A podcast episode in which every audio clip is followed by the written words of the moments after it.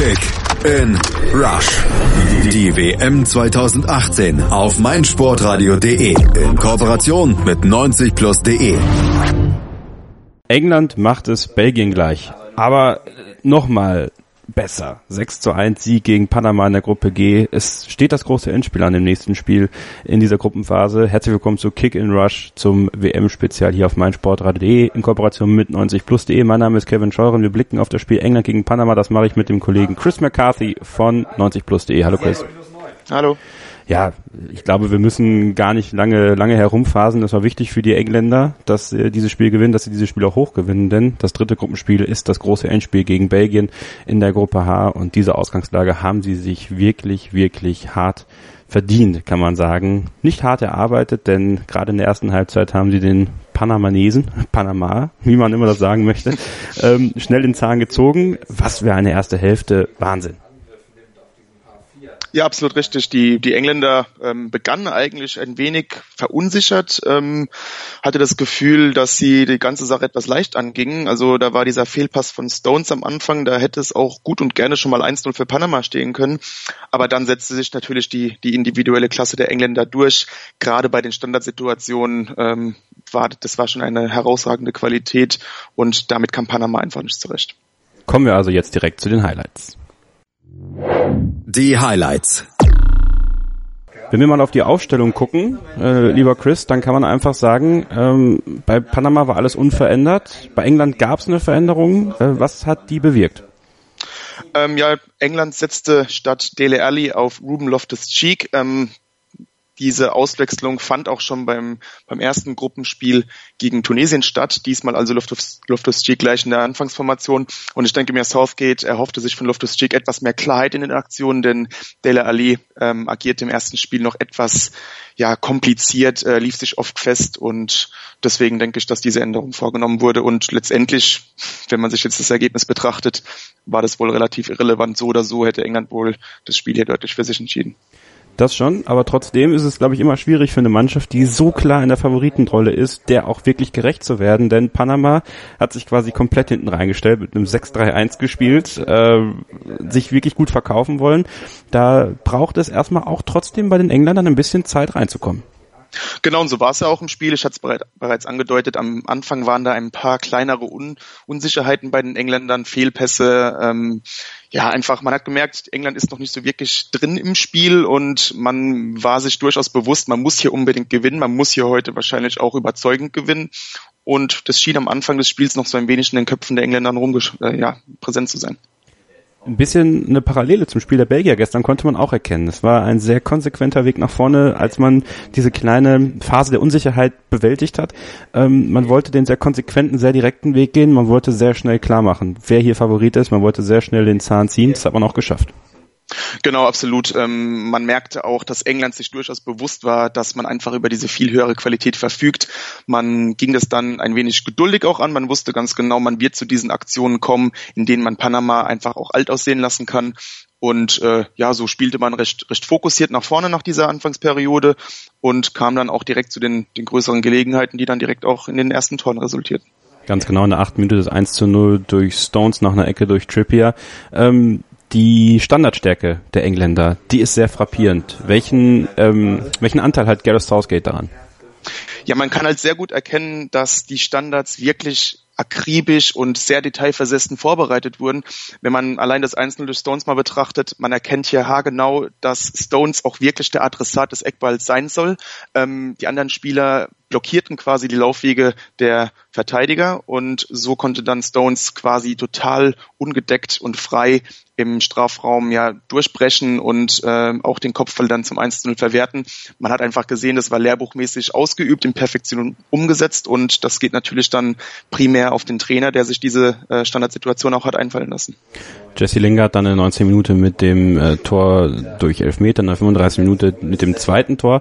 Ähm, Jesse Lingard auf jeden Fall einer der großen Antreiber für die Engländer, einer der wichtigsten Spieler. Äh, wir kommen jetzt direkt mal zur Analyse. Die Analyse. Und diese Analyse möchte ich mit Jesse Lingard beginnen. Ähm, ich glaube, es ist fast nicht in Worte zu fassen, wie wichtig Jesse Lingard für diese englische Nationalmannschaft ist. Ähm, immer quirlig, immer anspielbereit, immer auf dem Weg, auf dem Platz. Das war wahrscheinlich, wenn man so will, mit der Schlüssel zum Erfolg, individuell. Genau, er, ja, er personifizierte das irgendwie bei England, denn auch Raheem Sterling passte in diese Rolle, aber du hast es bereits erwähnt, Lingard war dann nochmal ein Tick präsenter, holte den Elfmeter zum 2 zu 0 heraus, alleine wieder durch diese Spritzigkeit, durch diesen klasse Laufweg und beim 3-0 auch hervorragend mit Raheem Sterling ähm, Doppelbass kombiniert und dann schön in den Winkel geschlänzt, ein Traumtor. Ja, Lingard war wirklich in der ersten Halbzeit so einer der Spieler, der ähm, ja, ja, mit der beste Spieler auf dem Platz für mich und ähm, wie du gesagt hast, immer anspielbereit, suchte immer das Risiko und war durch die zugegebenermaßen ziemlich hüftsteife Verteidigung Panamas auch einfach nicht zu stoppen. Eine Korrektur meinerseits, das 2 0 erzielte natürlich Harry Kane, der genau, auch das ja. 5 0 und 6 0 erzielte, das 5 0 ebenfalls bei Foul. Harry Kane jetzt Top-Torschütze in, bei der WM. Äh, war das vorher abzusehen, dass Harry Kane diese Rolle einnehmen wird? Klar, er ist Torjäger, die, der Rolle muss er natürlich nachkommen, aber trotzdem, ähm, dass er so schnell auch an die Spitze der Torschützenliste kommt?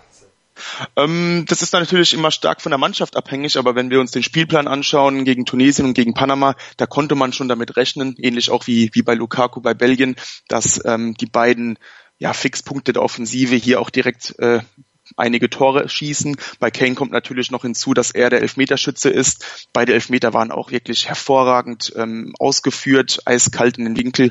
Ähm, deswegen ist es natürlich ja recht recht äh, eindeutig, dass Kane hier äh, auch die Gelegenheiten bekommt, äh, so viele Tore zu schießen, ja. Das 6 zu 0, er wurde angeschossen. Ähm, es wurde erstmal geschaut, ob er im Abseits stand oder nicht. Äh, so richtig klar geworden aus den Bildern ist es mir persönlich immer noch nicht. Ja? Also es war ein ähm, bisschen verwirrend zu sehen.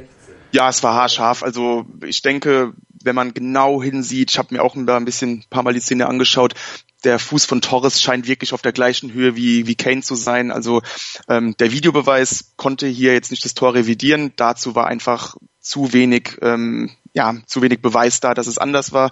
Also ich denke, es hat sowieso keinen Unterschied gemacht. Lediglich Kane dürfte sich freuen, denn er wurde quasi angeschossen und hat jetzt noch ein Tor mehr auf dem Konto. Für Panama traf dann noch Baloy zum ersten WM-Tor. Es wurde groß gefeiert, als ob eine Weltmeisterschaft äh, gewonnen worden ist. Äh, und das, obwohl es das 1 zu 6 aus der Sicht von Panama war. Ähm, schön zu sehen. Ich habe mich persönlich einfach gefreut. Äh, es war ein toller Freistoß äh, und äh, Baloy stand genau richtig in, in absoluter ja, Mittelstürmer-Manier, hat er den Ball da reinbuxiert. Lass uns ein bisschen über Panama sprechen. Ähm, wie haben sie dir gefallen? Was war ähm, ja das, was Panama vielleicht auch ein Stück weit stark gemacht hat, aber was war auch schuld daran, dass sie so eingebrochen sind? Ähm, ja, die große Stärke Panamas, du hast es eingangs erwähnt, ist natürlich das Verteidigen, äh, wenn überhaupt. Hört sich jetzt natürlich bei einem 6, 6 2 1 etwas blöd an, aber äh, Panama ist eine sehr aggressive Mannschaft, kann dadurch auch durchaus den Gegner so ein bisschen zu Frustrationen bringen, ähm, denn sie stehen dir wirklich immer auf den Füßen. Ähm, gehen auch sehr physisch in die Duelle rein. Also da hätte es auch schon in der zweiten Minute Elfmeter geben können, denn man muss wirklich sagen, bei Panama bei fast jedem Kopfballduell war der Ellenbogen sehr verdächtig nah am Kopf des Gegenspielers. Hat mir ehrlich gesagt nicht so gefallen. Ähm, auch so generell hat mir Panama von der Einstellung nicht sonderlich gefallen. Der wurde immer mal ein bisschen nachgetreten, immer mal wieder ein bisschen überhart in die Zweikämpfe gegangen, auch weil man natürlich wusste, spielerisch kann man auf diesem Level einfach nicht mithalten. Deswegen musste man sich auf andere Arten wehren. Und klar, die die großen Nachteile Panamas sind eigentlich durch die Reihe weg äh, fehlende technische Qualität, fehlende, fehlendes Spielverständnis, aber vor allem auch ähm, fehlende Schnelligkeit, gerade wenn ich mir die Innenverteidigung anschaue. Torres ist da das beste Beispiel, sehr hüftsteif, kommt natürlich mit so quäligen Spielern wie Sterling oder Lingard überhaupt nicht zurecht. Und man muss da einfach sagen, Panama ähm, kann natürlich stolz drauf sein, dass man das erreicht hat, hier sich für die WM zu qualifizieren, aber insgesamt fehlt es natürlich in allen Mannschaftsteilen deutlich an Qualität, um hier mitzuhalten.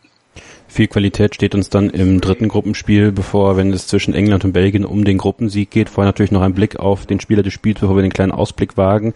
Äh, Jesse Lingard, keine Frage. Genau, hatten wir schon äh, etwas angedeutet. Der personifizierte irgendwie diese englische Quirligkeit vorne im Angriff. Ähm, da hätte man heute einige hervorheben können. Und Panama kam einfach mit seiner Direktheit, mit seiner Spielintelligenz überhaupt nicht zurecht. Holt ihn den Elfmeter raus, dann ein absolutes Traumtor zum 3 zu 0 und auch äh, recht auffällig seine hervorragende Passquote von 94 Prozent, das trotz recht riskanter Zuspiele teilweise. Und im letzten Angriffsdrittel war seine Passquote darüber hinaus auch noch perfekt bei 100 Prozent. Also eine sehr gelungene Leistung von Lingard, der dann auch äh, bereits recht früh ausgewechselt wurde, da er wahrscheinlich in den kommenden Spielen auch eine tragende Rolle spielen soll. So, wir haben gerade über die Parallelen zwischen Belgien und England gesprochen. Äh, beide spielten gegen Mannschaften, die sie klar besiegen mussten, haben sich diese Ausgangsposition für das letzte Gruppenspiel erarbeitet. Und jetzt ist es dann soweit. Aus englischer Sicht, was äh, erwartet sie gegen Belgien? Wie würdest du eventuell sogar die Aufstellung anpassen, um Belgien noch gefährlicher zu werden? Ähm, also ich denke, dass die, die englische Mannschaft so ja, so überzeugendes Offensivspiel teilweise auch war, ähm, offenbarte trotzdem noch einige Schwächen in der Hintermannschaft. Also sowohl Walker, Maguire als auch Stones, die hatten die ein oder andere Unsicherheit heute ähm, und das gegen einen so klar unterlegenen Gegner wie Panama. Also das dürfte Southgate durchaus wahrgenommen haben. Womöglich könnte man mit dem Gedanken spielen, Kyle Walker, der auch beim Verein eigentlich eher der Außenverteidiger ist, aus dieser Dreierkette rauszuholen und womöglich dann einen Eric Dyer oder Phil Jones oder auch Gary Cale in die Innenverteidigung zu setzen. Das könnte die, die gesamte Hintermannschaft etwas stabilisieren. Auf der anderen Seite könnte ich mir auch gegen diese spielstarken Belgier vorstellen, dass Southgate eventuell wieder zur Doppelsechs zurückkehrt. Ähm, da Henderson alleine als Sechser wohl etwas die Dynamik fehlt. Ähm, ich denke, dass England gerade gegen bessere Gegner wo, womöglich dann wieder eine etwas defensivere Rolle spielen wird und sich dann wirklich auf die, auf die konterstarken Spieler in der Offensive verlassen könnte. Was erwartest du für ein Spiel zwischen England und Belgien? Ähm, ja, es dürfte, ja, ich denke mal, dass da ein bisschen die Luft raus sein sollte, ähm, obwohl wir natürlich alle dieses große Topspiel erwarten, aber ähm, es geht natürlich um viel mehr. Belgien und England sind jetzt bereits qualifiziert. Beide werden gegen einen durchaus machbaren Gegner aus der Gruppe H spielen. Also könnte ich mir vorstellen, dass durchaus beide Mannschaften womöglich den einen oder anderen Spieler vielleicht sogar schon und vielleicht etwas so, ja, die, die, der letzte Biss womöglich fehlen könnte, denn es geht ja nicht, nicht um alles in diesem Spiel. Aber trotzdem erwartet uns durchaus ein ansehnliches Fußballspiel auf einem relativ hohen Niveau. Das ist alleine schon durch die Einzelakteure vorbestimmt, denke ich mal. Chris McCarthy war das zur Analyse des Spiels England gegen Panama 6 zu 1 am Ende. Das Ergebnis England auf dem ja, Weg ins Achtelfinale. Das Achtelfinale ist sicher. Jetzt noch die Frage, wer wird Gruppensieger in der Gruppe G? Das entscheidet dann das Spiel zwischen England und Belgien. Bleibt uns hier bei Kick and Rush gewogen. Die nächsten Spiele stehen an. Japan gegen Senegal und Polen gegen Kolumbien noch heute. Das Ganze in Kooperation mit meinsporthall.de und 90plus.de. Natürlich auch das Tippspiel nicht vergessen, denn es gibt äh, ja auch da in Partnerschaft mit Mobilcom Debitel jeden Spieltag ein Smartphone zu gewinnen. Wie das geht, was ihr machen müsst, das erfahrt ihr, wenn ihr dran bleibt. Danke, Chris. Danke auch. Kick in Rush. Das WM-Tippspiel auf meinsportradio.de. Präsentiert von Mobilcom Debitel. Registriere dich jetzt auf meinsportradio.de slash kick and rush und gewinne jeden Spieltag ein nagelneues Sony Xperia XZ2 Kompakt. Bereitgestellt von Sony. Kick and Rush. Die WM 2018 auf meinsportradio.de. Werde der Zar des Tippspiels.